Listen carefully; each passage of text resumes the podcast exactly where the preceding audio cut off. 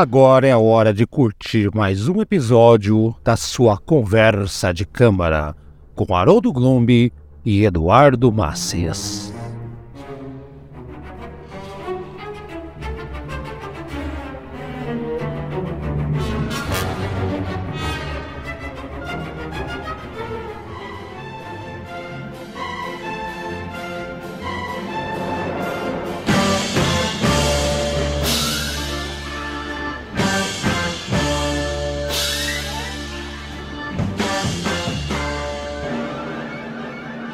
Este é um programa híbrido. Você está ouvindo ele no Antigas Novidades e está ouvindo ele no Conversa de Câmara. Eu sou Haroldo Glombi. Olá, bom dia, boa tarde e boa noite. E aqui está o Eduardo Maces. Oi, Eduardo. Olá, bom dia, boa tarde, boa noite. Hoje é um programa especial aí, né? É, digamos assim, um episódio especial dessa longa série chamada né? Agora vamos, vamos assim, na verdade vai ter, vai unir universos agora. É como se a gente estivesse unindo o Superman com o Homem-Aranha agora. Oh, mas é, já fizemos isso naquele sim. programa com o Regis Tadeu, que foi para os dois também, né? Eduardo? Sim, sim. O fã do Coldplay aí? É, o fã do Coldplay, né? Mais fã do que Coldplay da vida, né? Mas é isso aí, gente. Então, o nosso, e nossa ideia hoje é conversar com você do programa Antigas Novidades, que gosta de rock, jazz, aquela coisa toda. E também nossos ouvintes do Conversa de Câmara, que escuta música clássica. Ó, oh, vocês que não se conhecem, ó, você que é do lado direito aí, que escuta rock, ó, esse cara do lado esquerdo aí, ele escuta música clássica. Então se cumprimentem. Isso, ó, amiguinhos, isso. Por que, Eduardo? Hoje é o grande concerto para grupo e orquestra da Deep Purple com a orquestra. Nossa senhora, Eduardo, que showzaço esse! Eu tá querendo fazer há muito tempo atrás, Eduardo. É, sim, a gente tem uma obra aqui que, que eu costumo dizer que eu vou ter críticas, tá? Até vou, já vou adiantar. Eu tenho críticas assim, eu fazia muito tempo que não ouvia. Fazia muitos anos que eu não via mesmo um concerto para grupo e orquestra do Deep Purple, sabe? É, e assim, eu relembrei bastante coisas, né? Inclusive, eu tenho até, é até engraçado, porque hoje em dia eu tenho outra cabeça, né? A gente tem outra mentalidade, né? É diferente da época que eu escutei pela primeira vez. Ah, Mas, assim, eu até já vou adiantar o seguinte, tá? Isso começando por um lado positivo, tá? Que, na minha opinião, eu acho que isso aí é, é, é o primeiro e, e, se bobear o único caso na, na, história do rock que realmente houve uma fusão é, assim propriamente dita entre rock e música clássica, sabe? Exato. O, porque assim, se bobear é a única vez que isso aconteceu na história do rock mesmo, sabe? E daí assim, de repente o o ouvinte vai ficar assim, mas como assim, Eduardo? Não sei o que, talvez eu seja muito xingado aqui, mas eu acho que depois do nosso anúncio aí, eu vou explicar o porquê. Vamos, eu, eu tenho que ter um cliffhanger aqui, né? Tem que ter um punchline, cliffhanger aí, tem, que, eu devo explicar minha visão sobre isso. É.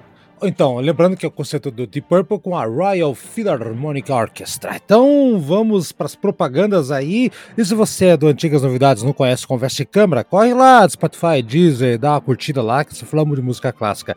Ah, você é do Conversa de Câmara, não conhece o nosso Antigas Novidades? Corre lá, tem um montão de programa legal também. Vamos para os comerciais e já voltamos para falar sobre o primeiro e último, concordo com o Eduardo, exemplo de fusão de rock e música clássica que funcionou perfeitamente, diga-se passagem.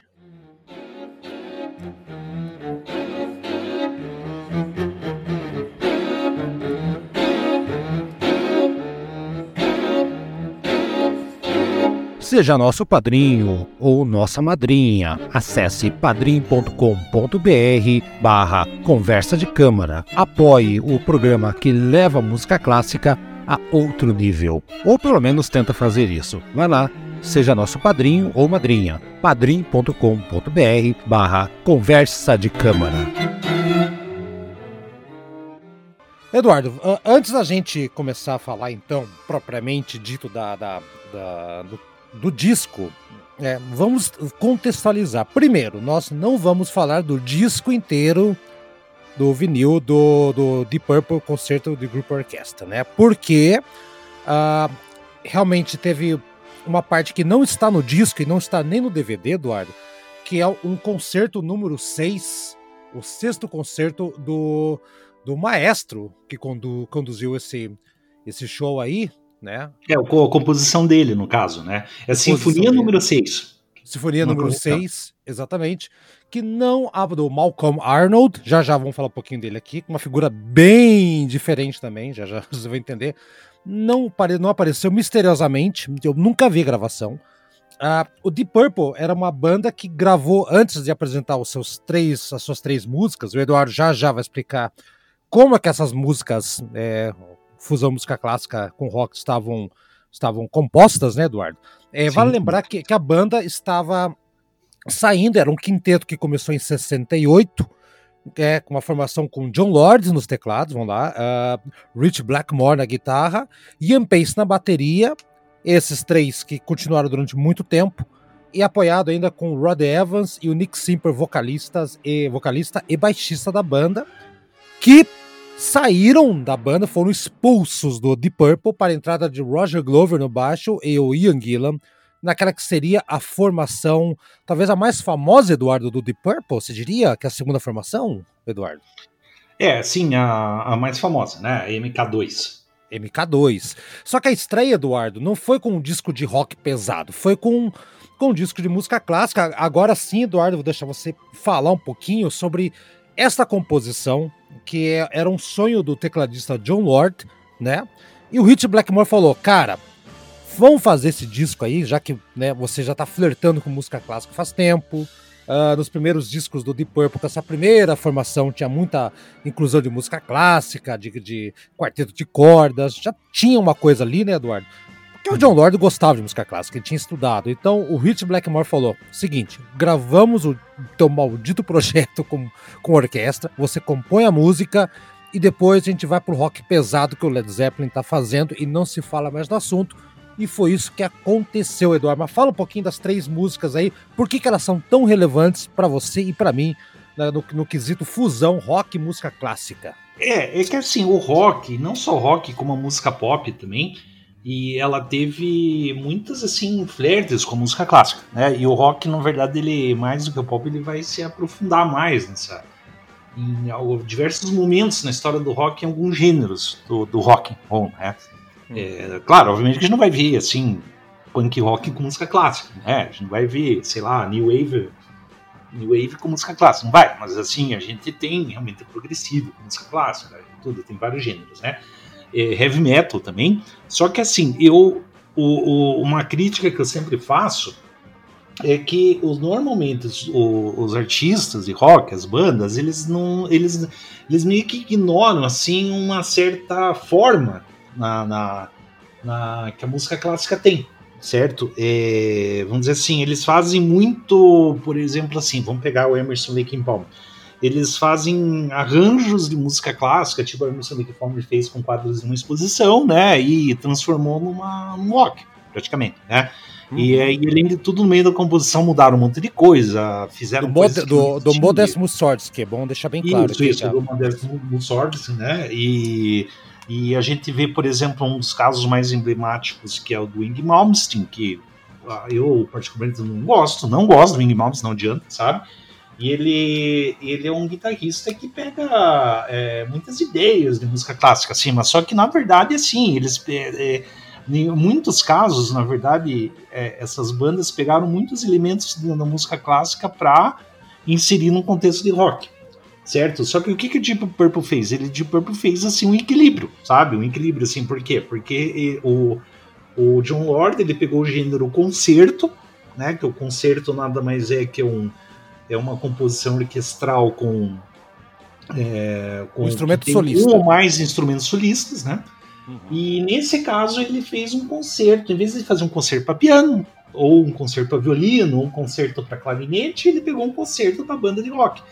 E daí ele pegou toda a estrutura da música clássica. Tanto é que é um concerto com três movimentos, né? Com, com, com, com o primeiro movimento rápido, o segundo lento e o terceiro rápido. Sabe? É igualzinho, assim, ele não tem. É uma fusão mesmo, um equilíbrio total entre música clássica e rock. É coisa assim que a gente não vê Mas por aí, a gente tem, claro, muitos exemplos do uso da música clássica, assim, mas só que é, é, de, é, de, é, de, emprestar elementos para transformar numa composição de rock. A gente fez antes de Purple, a gente tem o Mud Blues fazendo. Ah, o, Depois, o Mud assim, Blues, foi bom você ter falado, Eduardo, que a gente, né, a gente fez, e foi legal o programa que a gente fez, né, Eduardo, um tempinho atrás. Sim, sim. Uh, é. Days of Future Past. É... Só que tem um detalhe, Eduardo, uma, uma grande diferença daquele disco para esse aqui, tá? É por mais excelente e inovador que o Days, o Future Past tenha sido, né, as passagens orquestrais não foram compostas pela banda Money Blues. E, é, isso, isso também, né? né? Foi Peter Knight que escreveu as partituras, ele regeu os instrumentos, da, uma orquestra que nem existia, né? A Orquestra Festival of London, uma orquestra que foi, foi forçada, foi criada ali e tal, né? Sim, e sim. aqui não, aqui o John Lord, como você falou, ele realmente ele compôs, né? Quando o projeto deu o sinal verde, né? Aliás, uhum. o, Nick, o Nick Simper, ele, quando ele saiu, deu uma entrevista um tempo atrás, o, o ex-baixista do Purple, quando saiu, que é, antes mesmo dele e do Rod Evans, o primeiro vocalista, serem chutados da banda, uhum. pelo Hit Blackmore guitarrista, a banda já falou, ó, a gente vai gravar um, um grupo com um grupo de orquestra. E eles não Sim. gostavam. Ele falou que não gostava, que tem umas, ele falou que as composições que o Purple havia feito, no, no, por exemplo, April, ou uh, outras músicas do primeiro disco, o segundo disco do Deep Purple, que tinha coisa de música clássica, ele, ele achou que não tinha combinado tanto. Então, ele já não estava muito, muito é, feliz com a ideia, mas acabaram sendo chutados ali para a estreia do Roger Glover e do, do, e do Ian Gillan. Mas é isso sim, aí, Eduardo. O John Lord acabou compondo tudo em três meses, Eduardo. Três meses de fez da partitura e chamou lá o Malcolm Arnold, que, é, na minha opinião, era o maestro mais indicado para esse tipo de projeto. Vai lá. É. E assim, a gente vai ter o, bastante, claro, daí você vai pegar o rock progressivo, com Yes, Emerson Lake Palmer, blá blá blá, King Crimson. Eles, claro que eles vão sempre usar muitos elementos da música clássica, mas eles não vão fazer exatamente música clássica. Né? Não é hum. exatamente aquilo, né?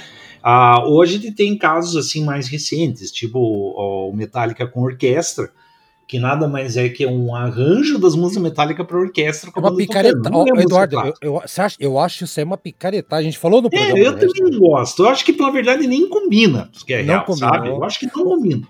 Eu não gosto de orquestra tocando música de rock, assim, eu não gosto. Não, assim, o, o, o, problema, Eduardo, é quando a orquestra está fazendo o papel de um teclado. O Metallica ela ficou fazendo um papel de um teclado.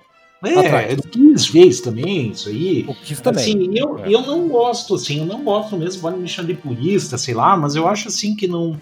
Ele. E, esses arranjos que pegam, ah, vamos pegar Satisfactions dos Rolling Stones e fazer um arranjo para orquestra. Eu acho que fica horrível, tá Mas tem exceções, Eduardo, tem exceções. Escute o disco do Procol Harum de 71 ao vivo, ou 72, hum. se não falha a memória. É. Ele sim é muito bom. Ele, a orquestra está fazendo o arranjo, mas é um arranjo realmente digno, tá? Esse valeu a pena. Uh, o Yes, em algum momento, também usou orquestra sinfônica para fazer algumas passagens, que também ficaram boas.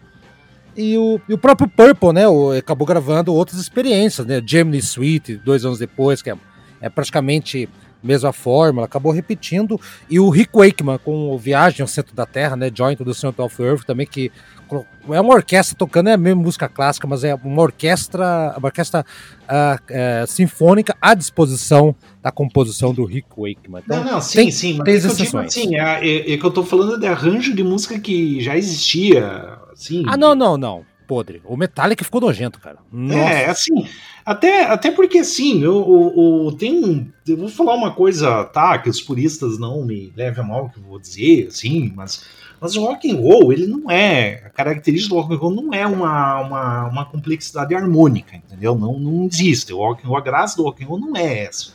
Certo? Tipo, você não vai ter a mesma complexidade harmônica do jazz, da, sei lá, da própria música clássica, um monte de coisa, né?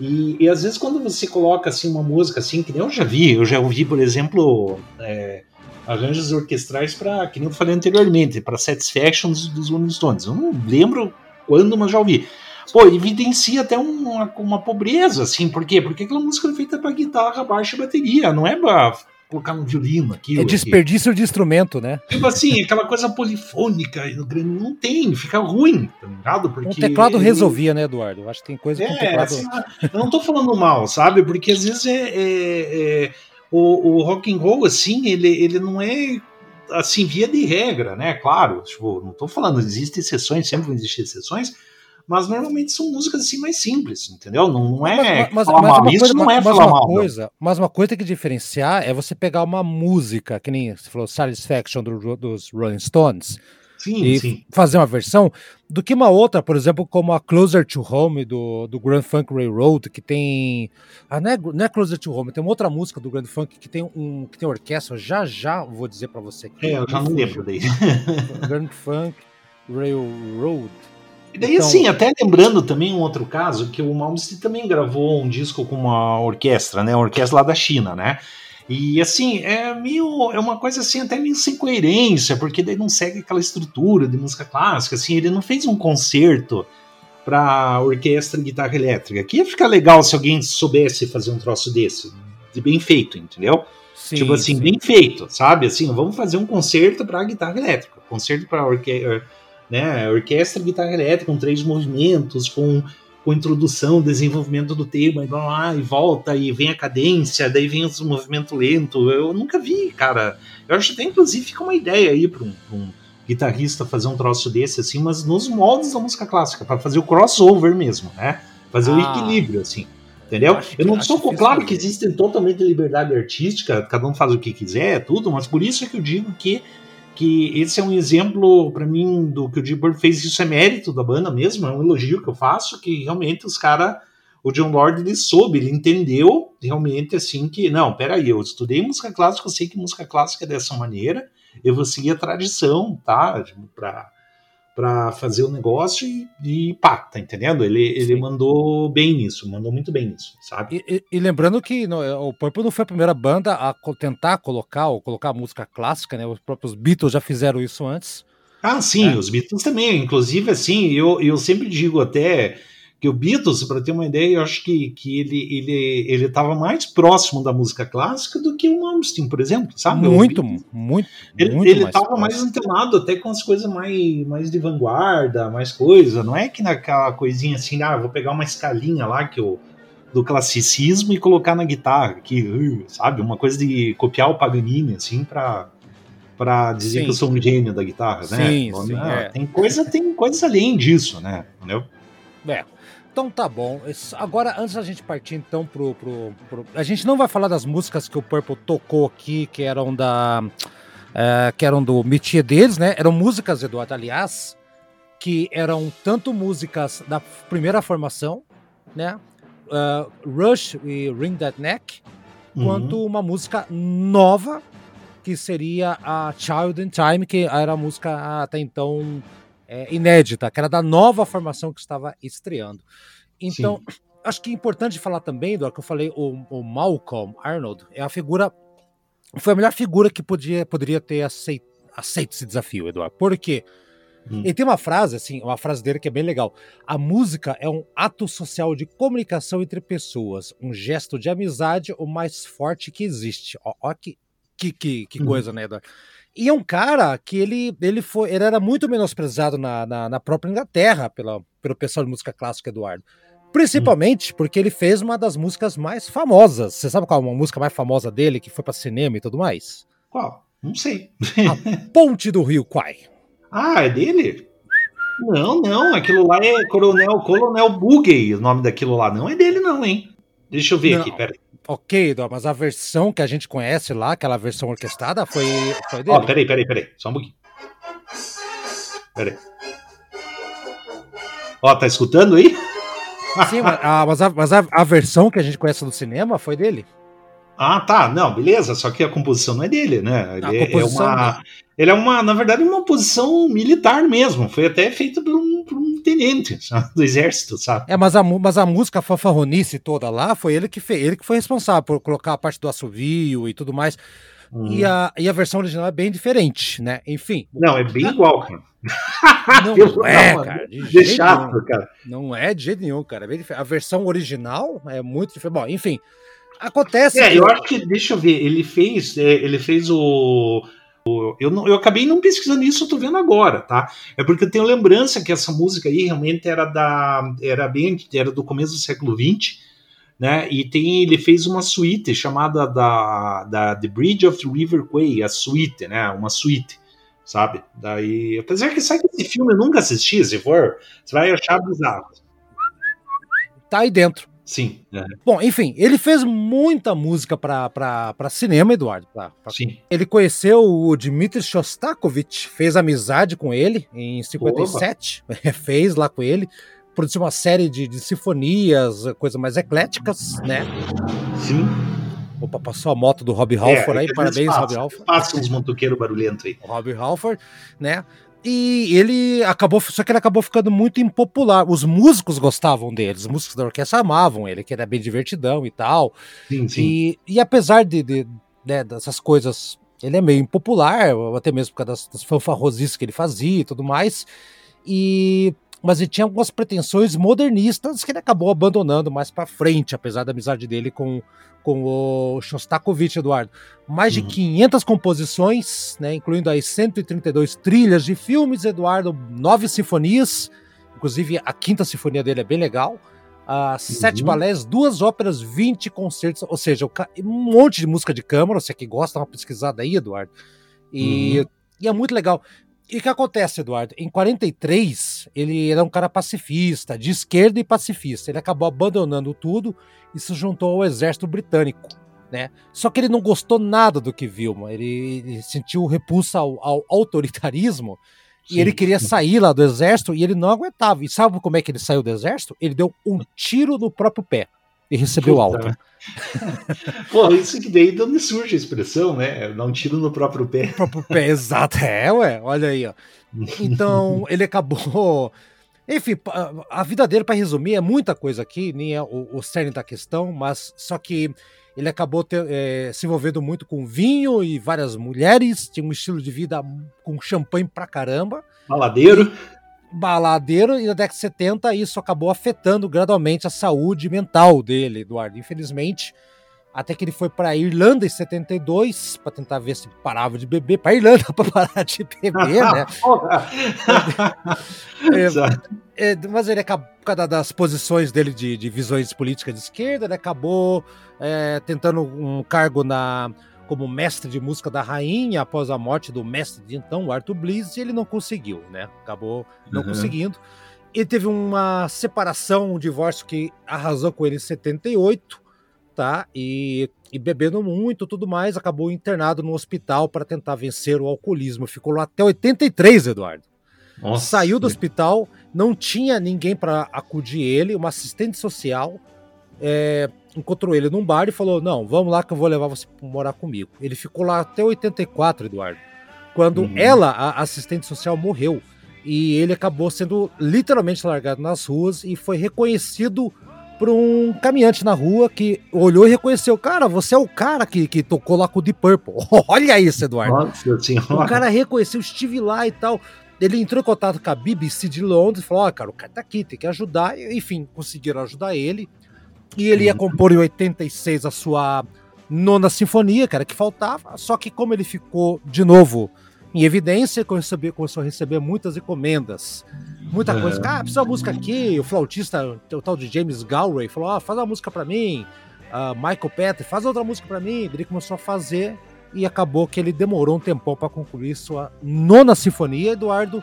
E ele uhum. faleceu dia 23 de setembro de 2006, apenas algumas semanas antes de alcançar 85 anos de vida, Eduardo. Olha a vida do cara. E quando você falou é. do Rio Kwai, realmente o Rio Kwai, a música original, o incidente realmente não é dele, mas ele fez a versão definitiva, ele orquestrou a versão definitiva lá. Uhum. Interessante, eu não, eu não tinha, até confesso que eu não tinha me, me cercado da biografia dele para apresentar esse episódio aí, tá? Achei bem legal tá?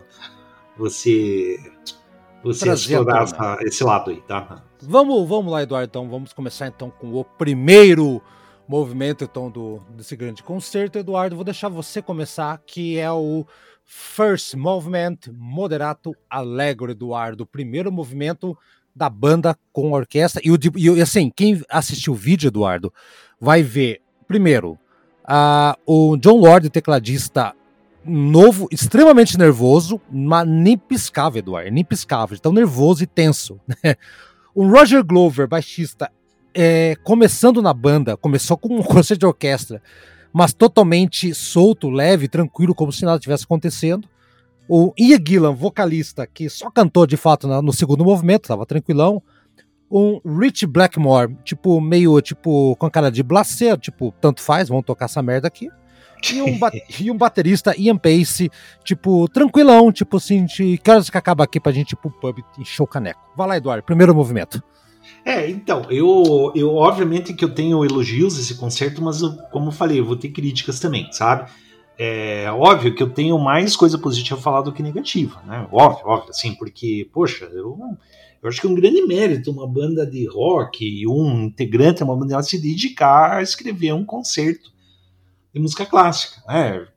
Mesmo misturado com rock porque o John Lord ele teve que realmente escrever todas as partes da orquestra e tudo. Isso, poxa, não é uma coisa fácil de ser feita. Né? Eu, pelo menos, não sei como é que faço.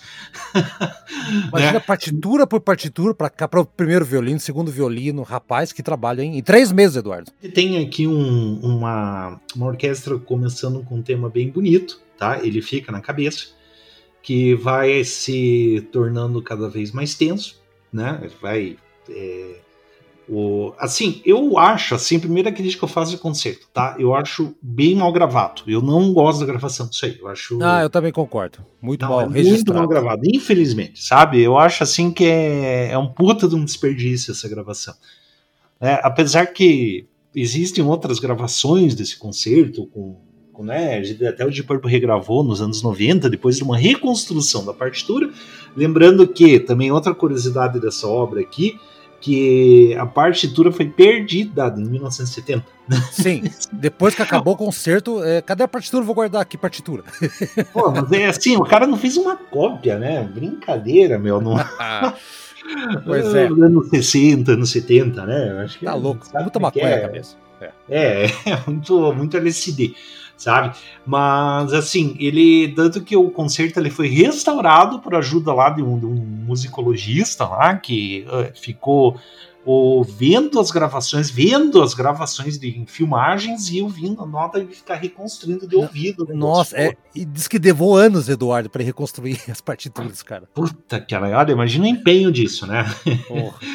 Mas enfim, é. a gente tem assim, é, a primeira crítica que eu faço é uma crítica de ordem assim não extra musical, né, que é uma é uma ordem assim de, de engenharia de som, porque é mal gravado, sabe? Isso aí me incomoda, tá? Na, na, me incomoda, sabe? É a... não, não me incomoda porque eu, eu, gosto do registro histórico da coisa. Não acho, não me sim, incomoda sim. tanto. Mas é, é mas, na hora de eu estar lá é, apreciando a parada, assim, você vê que, que, poxa, sabe, uns instrumentos até, às vezes eu até sinto uma certa desafinação até. Mas, mas tem um Sei detalhe, lá, Eduardo, tem um detalhe dessa aí que eu tava lendo um, um produtor de som falar, isso há anos atrás, eu não achei essa entrevista mais. Ele falou que esse hum. concerto Uh, a dificuldade maior era o seguinte: o Royal Albert Hall, né, o local sagrado da música clássica na Inglaterra, é, quando uhum. você é, é, uma coisa você orquestra, é, é microfonar ali para registrar. Não é, não é feito para gravações, registros ao vivo. As orquestras gravavam uhum. em estúdio, né?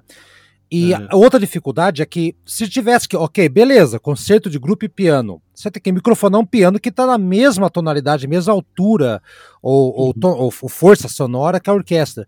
A banda de rock está eletrificada, cara. Então há uma diferença muito grande quando a banda entra e a orquestra está tocando também, se nota disso aí. Então, o, o, a, por isso que não me incomoda tanto. É mal gravado, mas diante do desafio que nunca foi feito você colocar instrumentos plugados de uma altura ensurdecedora como uhum. orquestra. Uhum. Então eu dou, eu dou esse desconto, Eduardo, apesar da, da Sim, gravação não, e um, um problema também, né, que é uma gravação ao vivo. Poxa, eu acho que seria melhor, funcionaria melhor se fosse em estúdio.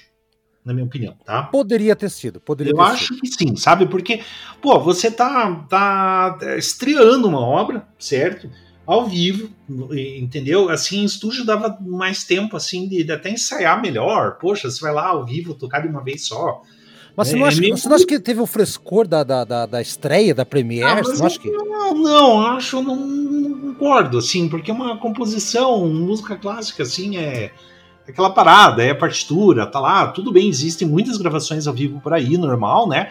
Mas normalmente são composições, assim, que de, de músicas foram extremamente ensaiadas e tudo. Mas, mas leva em conta o que eu falei no começo, próprio... Eduardo. Mas leva em, leva em conta que eu levei no que eu falei no começo, Eduardo, que assim, John Lord, conseguiu, temos uma boa e uma má notícia. É. A boa é que conseguimos. Você pode fazer teu concerto com a orquestra. Ah, que ótimo! E qual é a má notícia? Nós temos três meses, que depois a orquestra uhum. não vai estar à disposição e a gente vai entrar em estúdio para gravar o In Rock, que é um disco pesado pra caramba. Então eles tinham uhum. três meses. Eduardo, acho que não daria tempo de pegar, compor, fazer as partituras sim, sim. e colocar. É um dos problemas, essa correria, entendeu? Sabe? Mas enfim, de qualquer forma, a, essa, essa, essa questão técnica de gravação, tudo Outra, agora daí uma crítica à composição em si, tá? Eu acho que a introdução, embora bonita, legal pra caramba, tudo, eu acho que, que ele se alonga demais. Porque assim, eu, a gente tá acostumado, a gente já fez, assim, para título de comparação, é, vários. A gente já fez vários episódios sobre concertos, tanto concerto para piano, para violino, para tudo, né?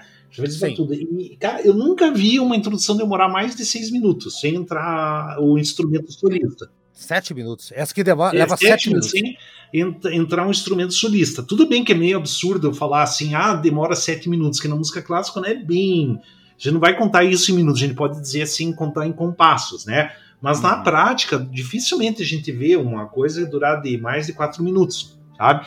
E Sim. muitas vezes, na verdade, a gente o instrumento solista ou conjunto de solistas, porque ah, existe até, por exemplo, Beethoven lá ele fez concerto triplo, por exemplo, né? Que é para uhum. piano, violino e violoncelo.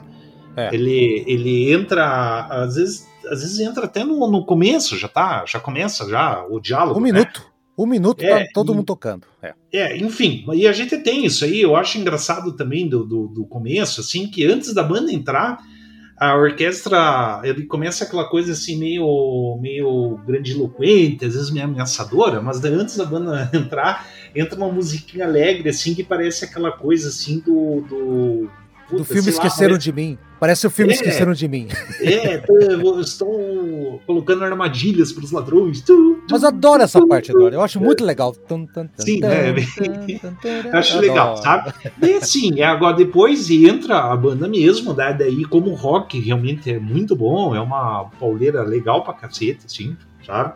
É, o Deep Purple tá fazendo o que faz de melhor mesmo, né?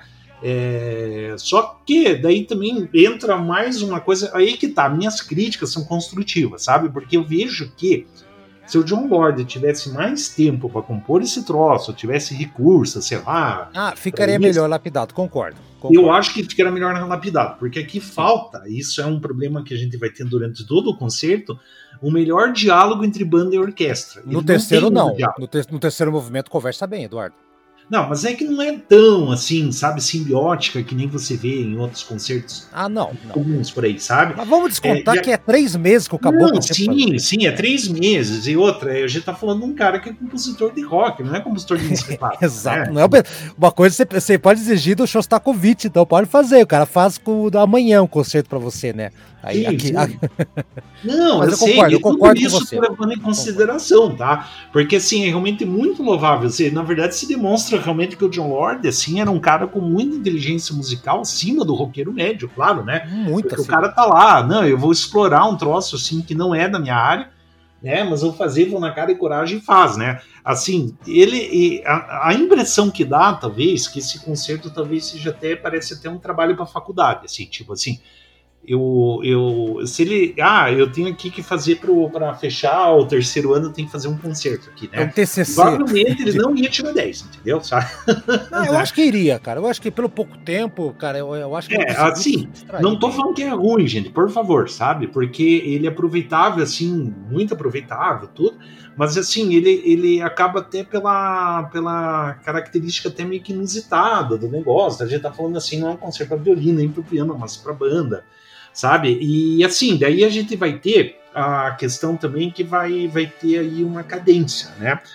É, e, e, assim, a cadência nesse caso seria o solo do, do Rich Blackmore, né?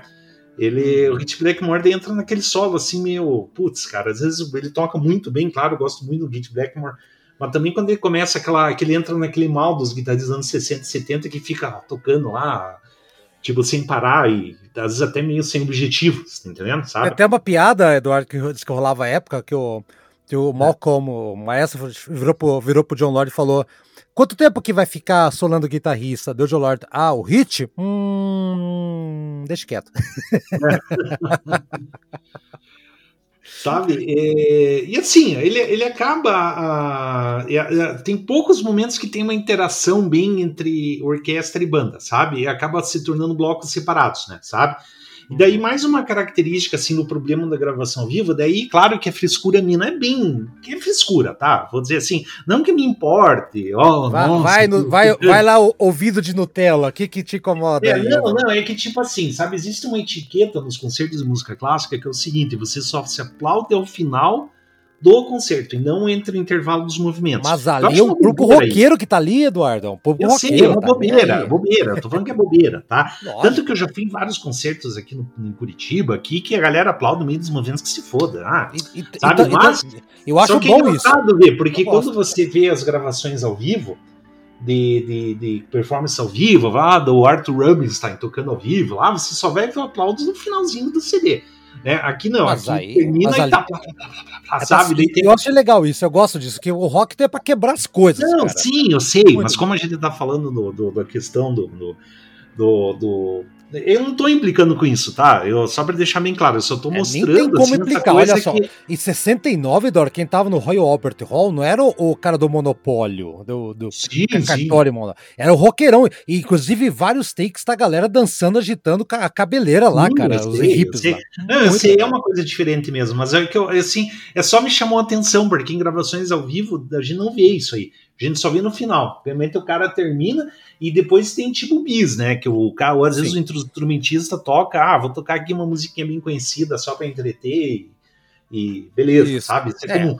Mas, mas assim, eu achei curioso isso aí, né? Que mostra realmente assim que é o choque de universos, né? Sabe? Uhum. Né? Isso de, que eu, de... aí que eu queria chegar. Isso que é, eu acho legal, cara. Né? Enfim, é isso que tem para falar do primeiro movimento. Tem ideias legais, tudo, não vou negar, tanto na parte rock and roll, assim, que né, a banda mesmo, quanto na parte orquestral de música clássica. Eu achei assim, mas aquele ah, negócio, se o, o, John Lord ele tivesse mais experiência, mais tempo, tudo poderia ter feito um trabalho ficaria melhor, entendeu? Poderia, Isso aí poderia. não é uma, assim, eu não digo que é uma obra assim, ele não é um diamante lapidado, tá?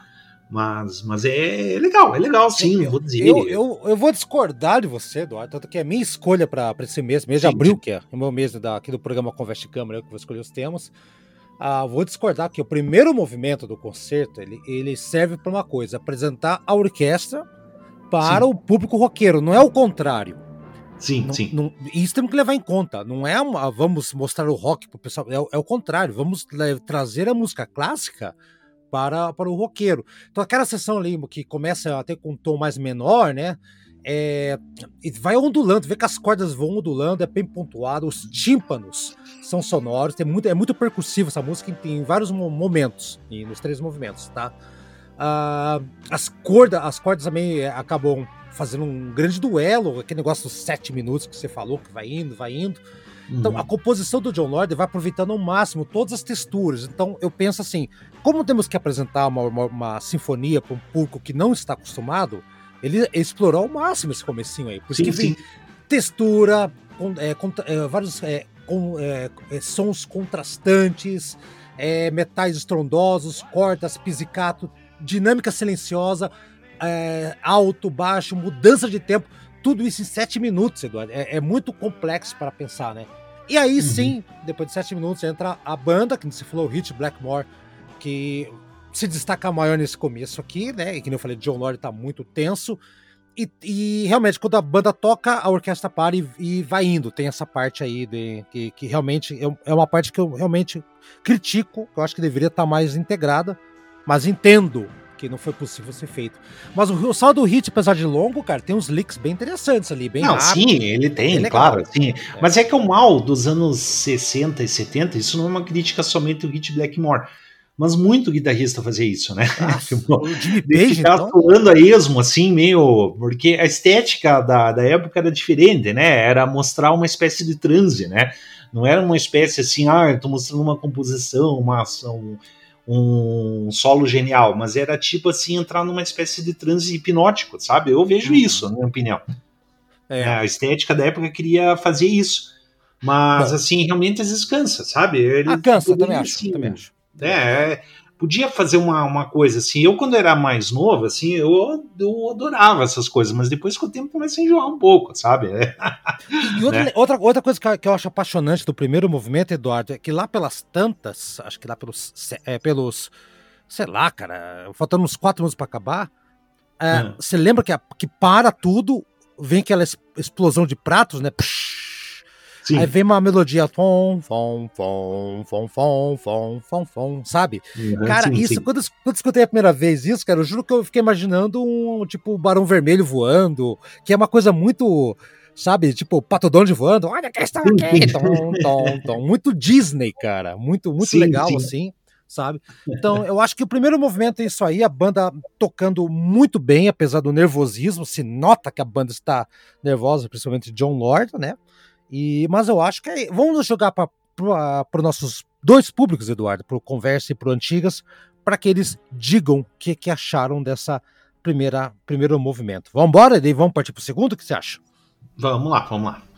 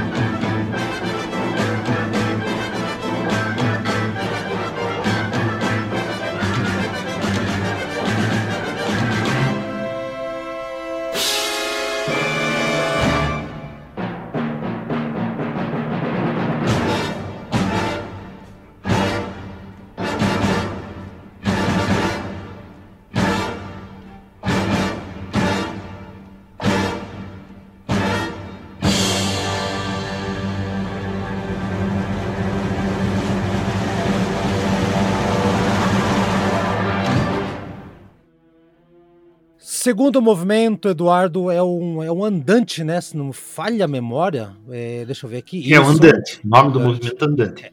É, o primeiro, até a gente esqueceu de falar, né? Que é moderato, depois é alegre. Alegre. Eu, a... eu, falei, eu falei, na verdade, mas tudo ah, bem. falou? Não lembro se tinha falado. Vai lá, Eduardo, fala aí então do.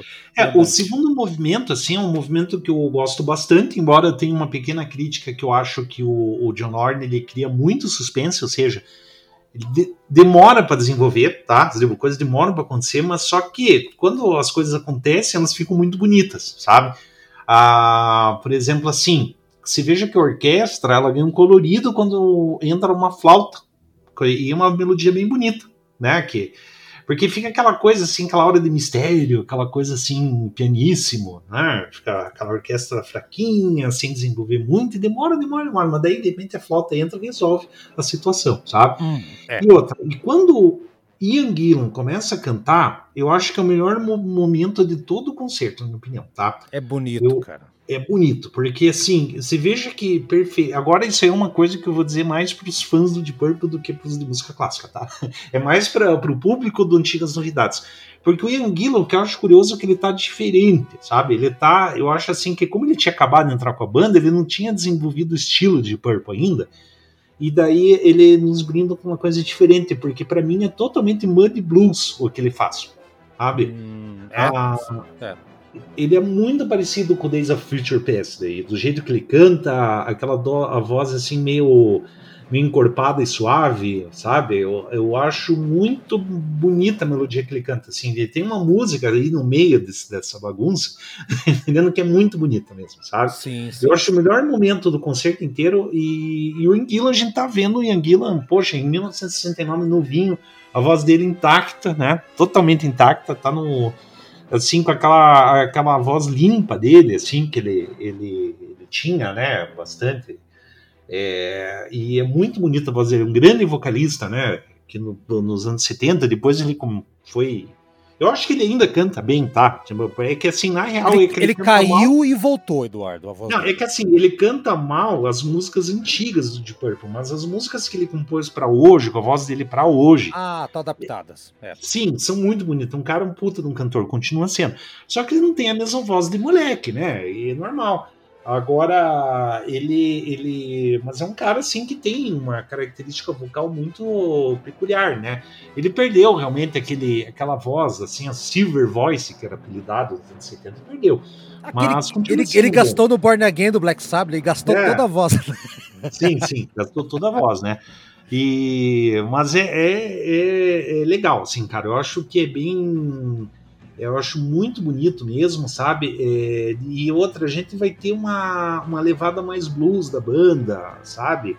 Eu gostei, eu acho que falar real, assim, o movimento que eu mais gostei é o segundo, esse andante, sabe? É eu bom. acho muito bonito bom. mesmo, até pela performance da banda, é, pelo, pela. Uh, orquestra, sabe? Ele tem uma, uma interação mais legal, assim, sabe? Embora o começo seja chato, tá? Mas eu acho que se você tiver paciência, você vai ser blindado com uma bela música, assim, tanto no, no aspecto de, de, música clássica quanto no aspecto roqueiro.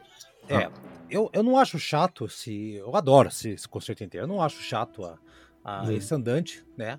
é, começa com, Eduardo falou, cordas, né? Se bem que o John Lord vai começar a colocar o órgão. colocar ah, o órgão é complicado. Né? Ele começa a colocar o Hammond, o órgão Hammond, né? Cinco minutos. Se o primeiro, primeiro movimento levou sete, Eduardo, aqui levou cinco. Foi mais rápido, Sim. tá? E, uh, e eu acho legal, Eduardo, que você comentou, é interessante, que é, é o único momento no, da, dos três movimentos em que todos os músicos estão participando, porque o Gillan só participa do segundo movimento. É verdade, pro Gillan se cá entre nós, foi fácil, né? Porque se arregou. Participou dessa parte. se deu bem, cara. Cara, agora eu fico imaginando o que, que ele ficou fazendo no restante do tempo lá? Ele ficou, ficou sentado parado. ali, ele ficou sentado perto do, do, do maestro, dá pra ver alguns momentos é, no vídeo. Putz, é. cara, porque assim, o que, que eu fazia? Pô, na época não tinha nem celular pra ficar olhando. Não tinha nada, cara. Podia ir pro backstage, né? Mas não, né? Sim, sim, né? Mas é. hoje em dia lá tá lá postando selfie no Instagram, assim, tipo. hashtag, hashtag concerto. É, concerto for Group Orchestra lá, sabe? Isso. Hashtag é, Beethoven moderno, uma coisa assim. Mas é, Sim, cara. sim, né? Ó, E quando ele entra, Eduardo, realmente é um blues que no Deep Purple não é tão comum o blues nessa época aí, né? Uhum. O Led Zeppelin tinha muito blues, uh, outras bandas, ok, mas o Deep Purple não era tão forte o blues, não. Tanto que eu só lembro daquela Pace, é, é, acho que é, é Pace in the Line, do, que é do We Are, que é o único bluesão, bluesão do Purple mesmo, né? E talvez Lazy, uhum. mas é, vai lá. Uh, e às vezes, às vezes é um blues, às vezes é uma valsa 5x4, às vezes é música pop, não interessa. O, o Gillan tá cantando muito bem e, e, e, é aquela parte que vem com o John Lord seguindo da, uma, uma, uma depois que o Gillan canta, ele uhum. volta em vários, vários momentos lá.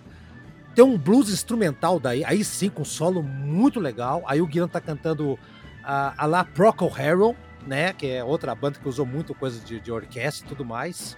Sim, é, sim. Solos de órgão você falou aí do John Lord, eu acho que ocupam, ocupam o centro. Acho que eu, eu, eu acho mais agradável os solos de, de, de teclas né, do, do Lord do que os solos do, do Blackmore. O Blackmore parece estar tá fazendo meio que tipo, ah, vou fazer qualquer coisa para me exibir aqui, tanto faz. Não tava muito aí.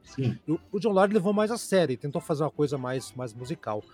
É, eu acho que eu, é eu, concordo com você, Eduardo. Eu nunca pensei qual é o meu preferido, mas o segundo ele é o mais completo em vários aspectos, até na integração. Bem, bem colocado, Eduardo. Então, sim, sim, eu, eu gosto. Eu acho principalmente por causa do Young tá? Eu acho que o grande destaque mesmo, porque ele tá realmente entrando com uma, ele tá com uma voz assim que ele perdeu com o passar do tempo. Você vê um Young assim sim. é fresquinho lá, sabe? Tipo, começando o primeiro dia de emprego dele lá, sem vícios. Ele era o estagiário do Purple aqui, coitado. Fica é, sentado aprendendo aí.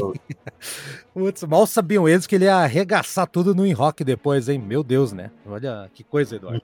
Bom, e, e repare, Eduardo, também, né, da, a, não sei se você tom, conseguiu colocar muita atenção, até mesmo porque a uhum. gravação que você falou nela, essas coisas. Mas uhum. na hora que começa o Gillan cantar, quando entra o baixo, cara, o, o, Roger Glover tá mostrando um serviço absurdo aqui nessa música também.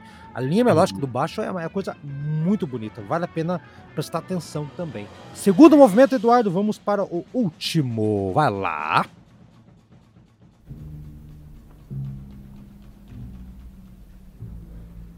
Música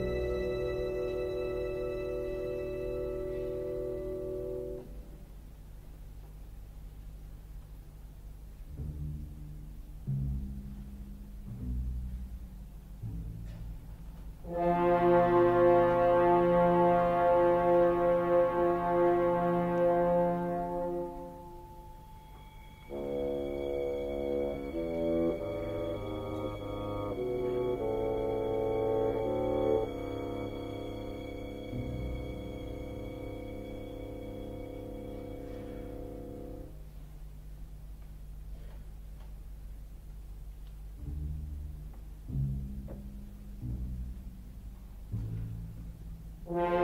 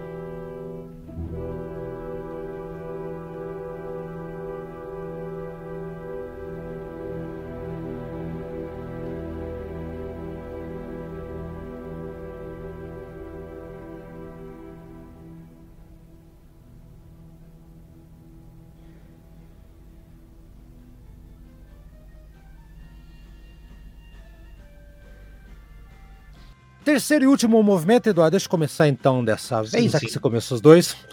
É... Ele abre com. É, é, ele, ele, é estrondoso, tem. Sabe o que parece, cara? Sabe aquelas, aquelas composições é, de, de, de autores estadunidenses, Copland, que, que, tenta imitar Nova York com os barulhos e tal. É, eu já. Eu, quando chegar a minha vez, eu vou falar em outro compositor também que eu, que eu me lembrei, que, tá? É, tá. Copland é o primeiro que vê a cabeça, mas tem esse barulho de busquina, de, de Nova York. Algo acelerado está chegando, Eduardo. É isso que está sugerindo, trompas. o som, o, o sopro vai vindo, umas coisas meio cruzadas. E é tudo fervilhante, cara. As cordas, inclusive, tem uma hora que eles ficam fazendo só pisicato, tipo, batendo, não pisicato, mas batendo o arco sim, no, sim. no, instrumento. Que, que é, o, o, violino virou uma coisa percussiva, de tão percussivo que é aqui, né? E uhum. aí sim entra o, a banda, daí, quando começa a entrar lá pelas tantas, né? movimento mais curto do, do, do movimento.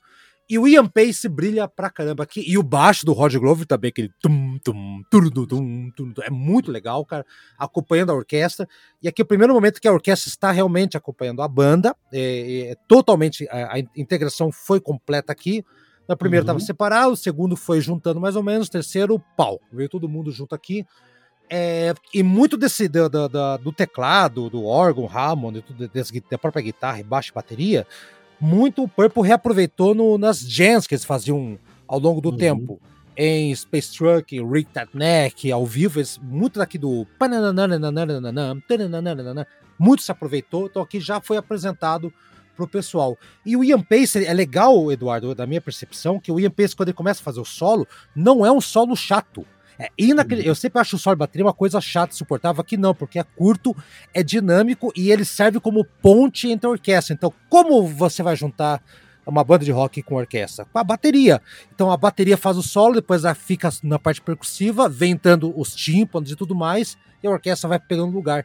Ficou esse revezamento aí, como se fosse revezamento de bastão, de, de aquelas corridas, né? Então a bateria, sim, sim. a bateria a percussão se viu como esse, esse elo, essa pontezinha aqui. Então passar para o Ian Pace, bateria, agora uma orquestra, volta pelo Ian Pace, volta com a banda. E, rapaz, eu acho que é um movimento que eu sempre gostava muito por ser mais agitado, quando era mais, mais adolescente, né? Lembrando que eu conheci esse concerto apenas com 20 anos de idade, eu demorei para conhecer esse concerto, Eduardo, não conheci antes, uhum. né? Sim, sim. Eu demorei muito para conhecer, mas eu acho sensacional. Eu acho que encerra muito bem, eu acho que não tem um movimento ruim. O primeiro concordo que demora para acontecer um pouco ali e tal, e, e né, me incomoda um pouco o solo de guitarra do Blackmore, mas no cômputo geral, eu acho que encerra perfeitamente no terceiro movimento que eu acabei não falando o, o nome, que é o Vivace Presto. É o mais curto com 19 minutos. Ei, Eduardo, o que, que, você é, acha ele, do encerramento? É, esse concerto vale destacar que é bem comprido, né? Ele é bem longo mesmo, tá? Muito Mas aí que tá, ele é longo, que nem eu falei antes, é por uma falha, tá? Isso é, uma, é um problema da obra, assim, não tô falando assim, ah, o ouvinte vai dizer assim, ah, nossa, não é um lixo. Não, não é, longe disso, sabe? Mas como eu, eu eu acho que assim é para fazer a crítica, que nem por exemplo, vai sair um jogo de videogame novo, eu vejo as análises lá para saber se eu compro. E às vezes os caras detonam. Ou às vezes os caras falam os pontos positivos, negativos, enfim, né? E, enfim, e, e, você falou em compositor, tipo o Copland, né? Eu para mim me lembrou o Gustav Holst, tá? Essa sim, também, também, também, também, também. Me lembrou, tá. até porque o Gustavo Holst era inglês, né? E o Deep Purple é uma banda inglesa, enfim, deve você ver. Não, mas aquela sonoridade, aquela sonoridade meio, meio Nova York no começo, dá uma sonoridade meio, meio Nova York no começo de, de, de, de não sei se você teve essa sensação ou não, de, é, de trânsito não... caótico. Uhum. É, eu não sei, assim, eu, eu talvez eu não tenha tido, assim, eu, eu vi mais, assim, uma sensação, assim, de música de filme de aventura, entendeu? É, né? pode e, ser, pode ser. E daí eu, eu vi mais isso, sabe? Mas, assim, de qualquer forma, é uma... É, é, é, é, legal, assim, que realmente eu acho que a banda entra numa simbiose completa com a orquestra, isso é legal, essa parte, assim, que é uma das minhas críticas, a falta de diálogo entre os dois, o solista e a orquestra, né? É, a gente tem um solo de guitarra bem legal aí, né? É, e depois, assim, a banda entra no improviso bem purpleoniano, assim, vamos dizer assim, que a gente vê que, que para quem conhece os discos ao vivo de Purple, você vai entender o que eu quero dizer com isso. E, e assim, e você falou assim, né, que tem o solo de batera, que, que é bacana também. O Ian Pace, assim, sempre um, um grande baterista. Fica a dica que, na minha opinião, a melhor performance do Ian Pace é em Burn, né?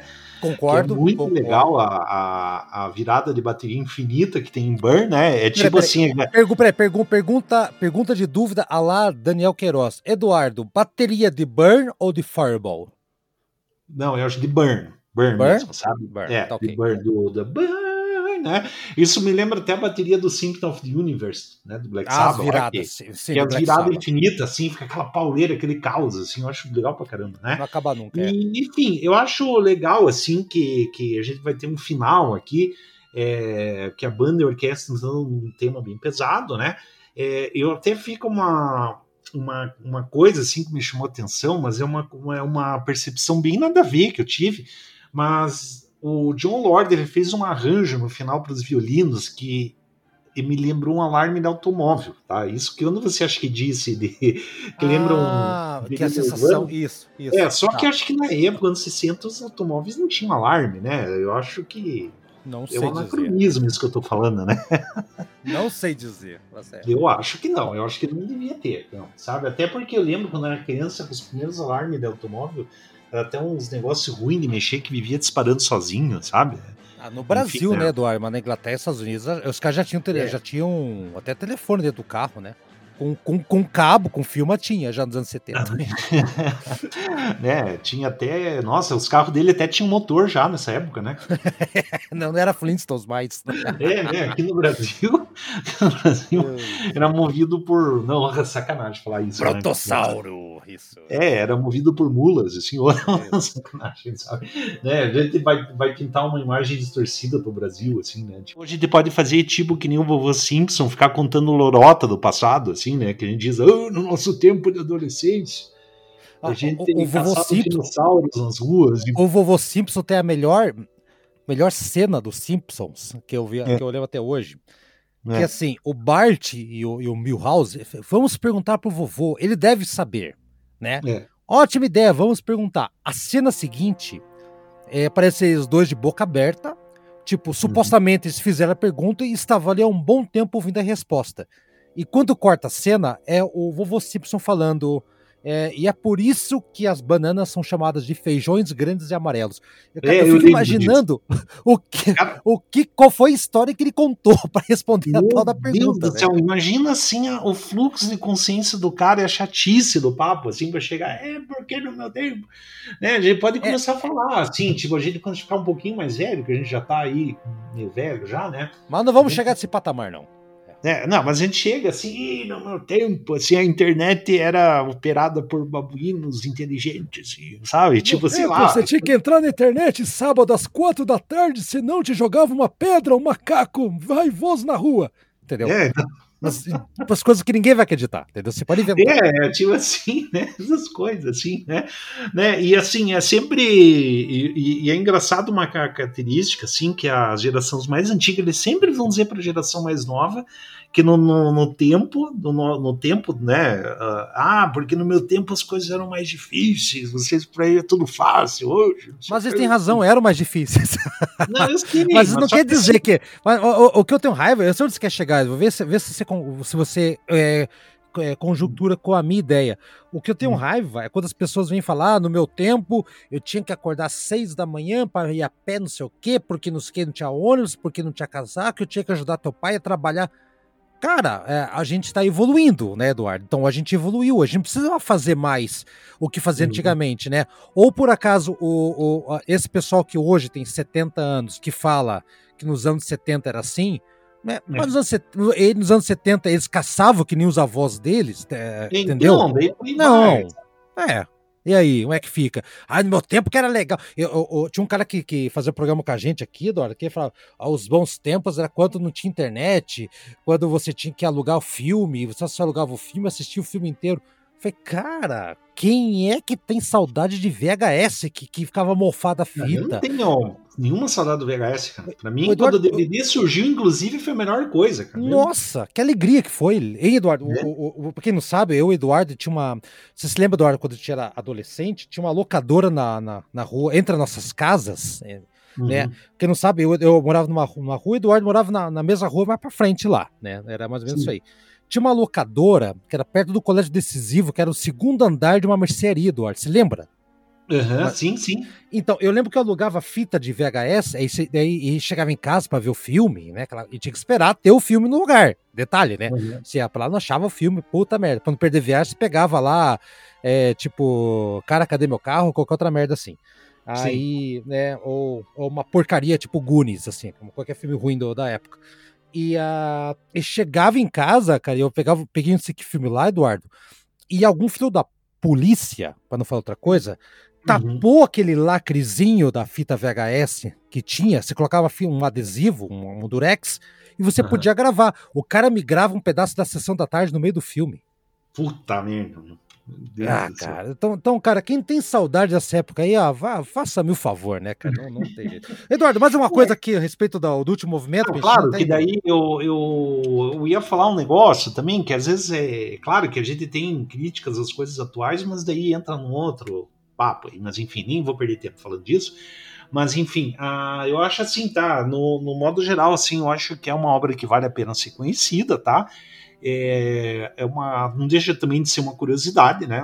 Uma, uma coisa assim é, na, na, minha opinião, é realmente uma composição, uma obra boa, uma composição boa do John Lord, assim, mas poderia ser melhor, tá? Só isso, assim, não tô. Não é uma crítica, sabe? Não é. é na verdade, é uma crítica, sim, mas uma crítica construtiva. Não é aquele tipo de coisa que eu falar assim, ah, é uma merda isso, nem oh, esse lixo. Não, não. Tem momentos bons. Ao contrário do Eduardo, eu acho uma obra sensacional do começo ao fim, sempre gostei. E, e, assim, sempre gostei mesmo. E um detalhe curioso, antes de ouvir o terceiro movimento, Eduardo, é que na uhum. época essa música foi feita para mostrar, entre aspas, não, não foi esse o objetivo, né? Mas ele tinha uma, uma coisa meio de mostrar a música clássica para os, os, os roqueiros, tá? É, realmente isso e é uma preocupação à época, né? Uhum. Leonard Bernstein fazia lá concertos para a juventude, então eu via essa preocupação à época.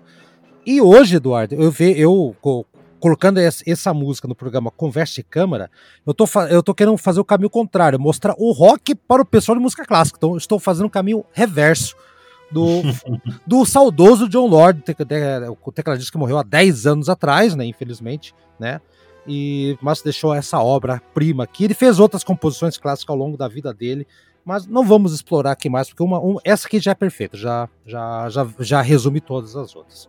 Eduardo, uhum. semana que vem, programa meu de novo, mês inteiro meu, então se prepara, descanse e vamos ouvir o terceiro Sim, movimento. Depois passe o tema aí para eu estudar. É, não tema, Eduardo, não tema. Não tema o tema. Não tema o tema. Não Sa trema diante do, do tema. tema. É, já dizia Sassamu Tema. Tchau pra você então. É, então. tchau, galera. Tchau, tchau pra vocês. Até mais.